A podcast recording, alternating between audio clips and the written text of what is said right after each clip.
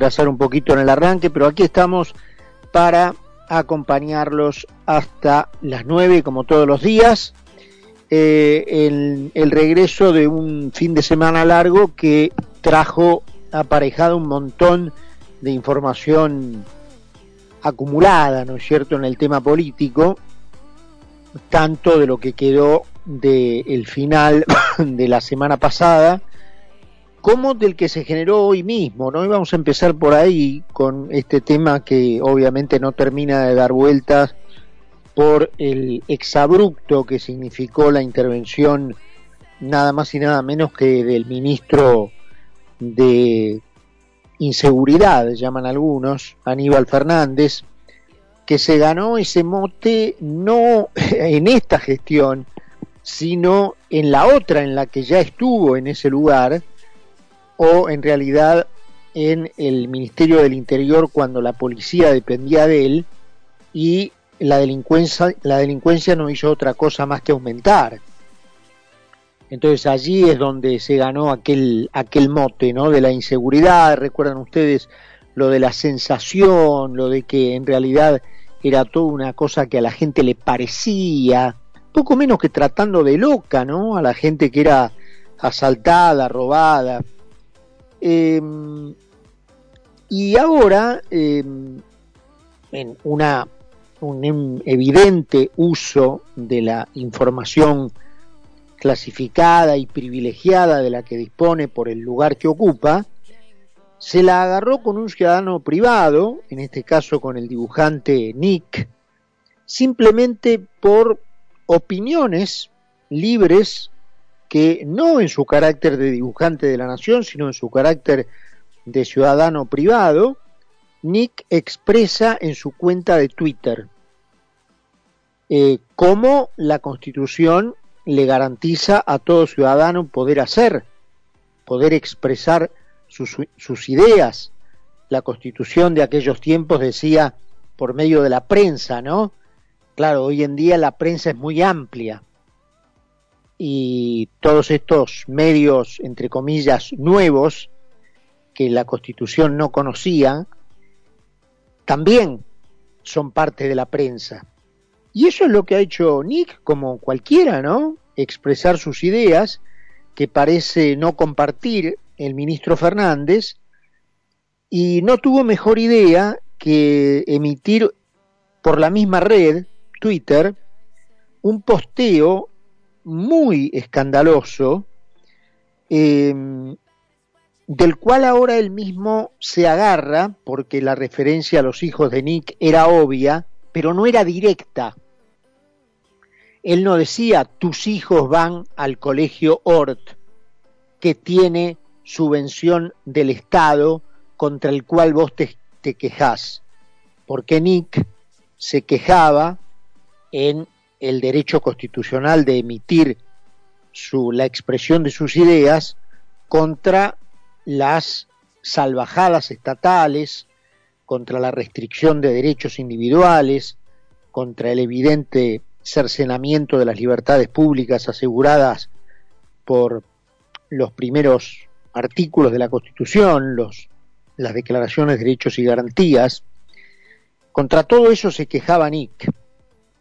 Entonces este señor, apoyándose en que el colegio al que los hijos de Nick van, el colegio Ort, eh, que es un colegio de la comunidad judía, reciben una, un subsidio estatal para en parte ayudar a su mantenimiento, se agarró de eso para decir que el colegio y las escuelas ORT recibían esta ayuda estatal, mientras Nick se quejaba del Estado. Y en un lenguaje, en una terminología muy parecida a la de la mafia, a la que usan los mafiosos, dicen, porque vos a las escuelas y colegios ORT lo conocés, ¿no? A las escuelas ORT las conocés, ¿no? Haciendo una referencia obvia a que sabía que los hijos de Nick iban a ese colegio. em, eso de un mensaje de los que aparecen en las películas de la mafia, cuando se quiere amenazar a alguien o cuando la mafia quiere amenazar a alguien y le manda el mensaje diciéndole sabemos al colegio que van tus chicos, no hay mucha diferencia. Porque hay una manera incluso peor. El ministro se agarró de que no, la palabra hijos no está escrita en su posteo. Como diciendo yo no me referí a los hijos. Pero hay una manera peor de referirse a las personas, que es la manera justamente indirecta, porque la manera indirecta es la manera eh, bien de mafioso, bien de mafioso, incluso con alguna risita socarrona, ¿no? Que podría no faltar en el mensaje, bien de mafia. Entonces eso eh, tratándose del personaje que se trata, es muy grave, eh, deben querer matarse en el, en el gobierno, eh, deben querer, deben estar arrepentidos de haber traído a Fernández, Mansur dijo que eran declaraciones desafortunadas, y Fernández eh, dice que no se arrepiente bajo la idea de que él no nombró a los hijos de, de Nick. Pero es un típico escrache que vuelve a poner, y esto me conecta con el otro hecho sucedido el viernes, protagonizado por Emilio Pérsico, el, me refiero al carácter típicamente nazi del peronismo, ¿no es cierto? Que cada vez se, eh, digamos, se revela más, cada vez eh, se hace más evidente, cada vez sale más a la superficie.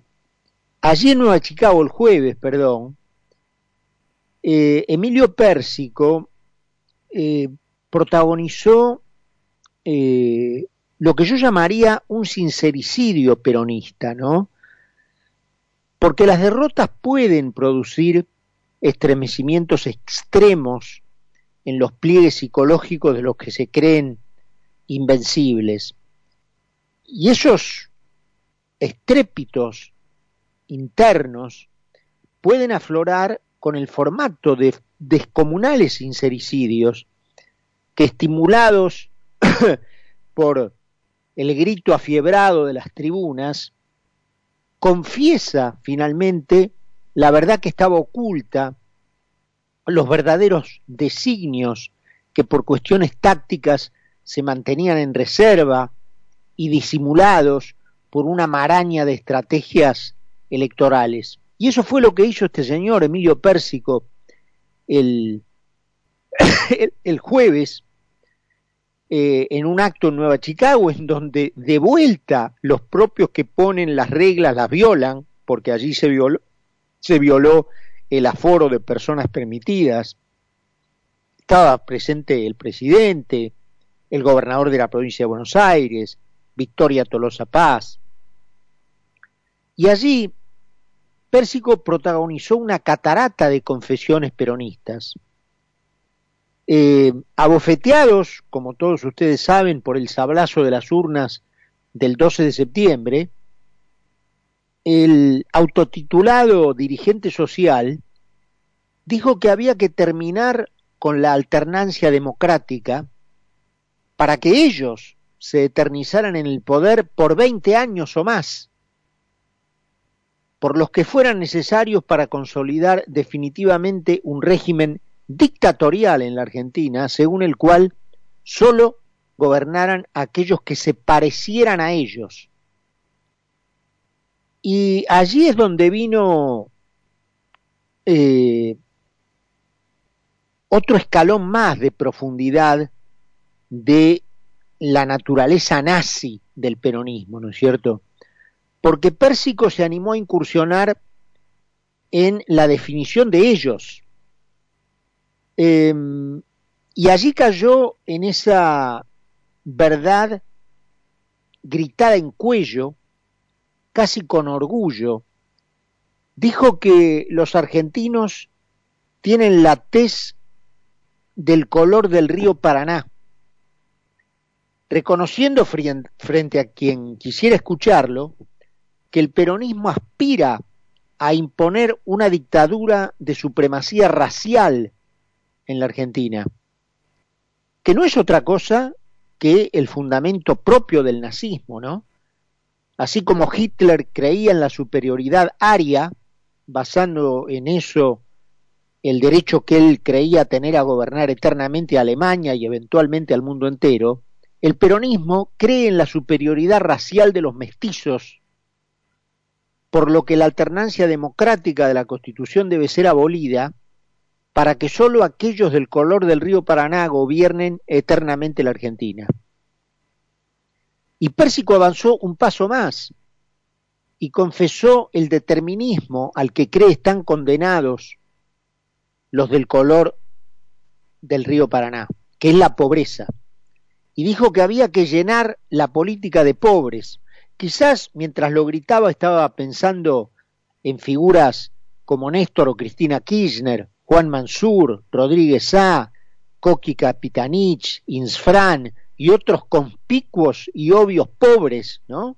que llegaron al poder gracias al peronismo justamente para dejar de ser pobres. Es decir, Pérsico confiesa a los gritos desde una tribuna política que el peronismo debería instrumentar algún camino para los que el, para los que para que aquellos color Río Paraná instauren en la Argentina un régimen de raza que ignore o frague las mayorías reales para imponer en su lugar un soviet minoritario que ejerza el poder por la fuerza negando el ejercicio del gobierno a quien legítimamente lo gane y aplastando la expresión de las reales mayorías, suponiendo, sin admitir prueba en contrario, que las mayorías nunca pueden estar integradas por gente que no sea del color del río Paraná. O sea, para ellos las mayorías siempre tienen que estar integradas por gente de color del río Paraná. Si el veredicto electoral dice en algún momento el resultado electoral prueba que por lo menos en esa coyuntura la mayoría no es del color del río Paraná, no vale. Ellos lo desconocen. Se trata de una confesión brutal. El peronismo no respeta las mayorías nacionales, sino que impone la idea de que los de color río Paraná fueron, son y serán pobres y fueron, son y serán mayoría y fueron, son y serán peronistas. Y están representados por los Kirchner y los pérsicos de la vida, aun cuando ellos no sean pobres y tampoco sean tan color Río Paraná. La confesión también confirma la idea de que el peronismo no quiere sacar a los pobres de la pobreza, sino atornillarlos en ella. Solo así el argumento de la supremacía de los pobres que son del color del río Paraná puede seguir imponiéndose por encima de lo que la gente vote. El peronismo no admite que un color río Paraná no sea pobre y no sea peronista.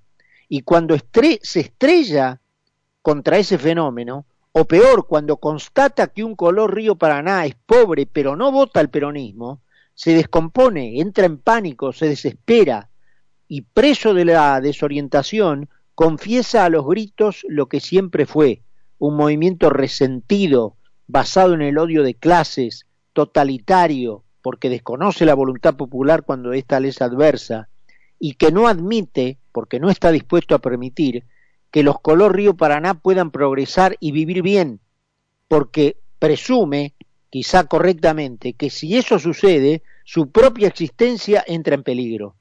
Por eso Pérsico exige llenar la política de pobres, frase que, eh, da como implícita otra confesión, la necesidad de que los pobres no solo no se terminen, sino que sean cada vez más, para que estén en posición de llenar con ellos la política. Los dichos de este impresentable dejan al peronismo al desnudo como una agrupación nazi de sentido inverso que auspicia la supremacía mestiza en contra de las decisiones mayoritarias de la democracia, que sugiere terminar con la alternancia para implementar una dictadura del proletariado interpretada por una élite blanca y millonaria, como él mismo o como los Kirchner, y condenando al proletariado a seguir siendo proletario. El peronismo siempre ha insinuado que está dispuesto a imponer esa estructura por la fuerza. Ya lo dijo Alicia Castro tres días después de perder el 12 de septiembre en un tuit. Allí posteó la ex embajadora en Caracas. En estas condiciones no podemos permitir las elecciones de noviembre. Se deben suspender indefinidamente por el bien de la democracia y en pos de la continuidad del movimiento popular en el poder. Obviamente no habría forma de detener lo que marcan los turnos constitucionales si no es por el ejercicio de la fuerza. Esa fuerza estaría justificada para defender la democracia, la misma que acaba de decirle que perdieron, y para asegurar la continuidad del movimiento popular en el poder. Esta última frase, asegurar la continuidad del movimiento popular en el poder, debería leerse realmente como asegurar la continuidad de nosotros en el poder. Esta usurpación que el peronismo ha hecho de la pobreza, de los negros, de los mestizos y de los desposeídos, es una impostura que le sirve de careta para transmitir la idea de que solo ellos pueden gobernar porque si no se pudre todo, te quemo todo, te rompo todo. El peronismo ha llevado a la política el pobrismo católico de raíz bergogliana, con el solo propósito de instalarse en el estratégico lugar que le permite asaltar el tesoro público. La fraseología religiosa inventada por Eva y la bravuconada de fuerza bruta iniciada por Perón se han mantenido y evolucionado para especular incluso con el miedo, tanto de los adversarios políticos como de las franjas sociales consideradas enemigas a las que se ataca por la delincuencia común en la calle y por la eh, asfixia impositiva en la continuidad del trabajo. Este es el peronismo descarnado cuya etapa evolutiva superior, el kirchnerismo, ha estallado en un océano de sinceridades que lo exponen tal cual es, tal cual ha sido siempre, tal cual lo demostró Pérsico el jueves, tal cual lo demostró hoy Aníbal Fernández. La Argentina debe salir de esta mugre, malintencionada, delincuente, resentida, que solo ha servido para sembrar el odio y la división del país. Desde que existe, el peronismo no ha servido para otra cosa más que para arruinar a los color Río Paraná y para hacer de ellos una masa amorfa que le ha permitido a un conjunto de blanquitos hacerse millonarios con el verso de defender a los pobres.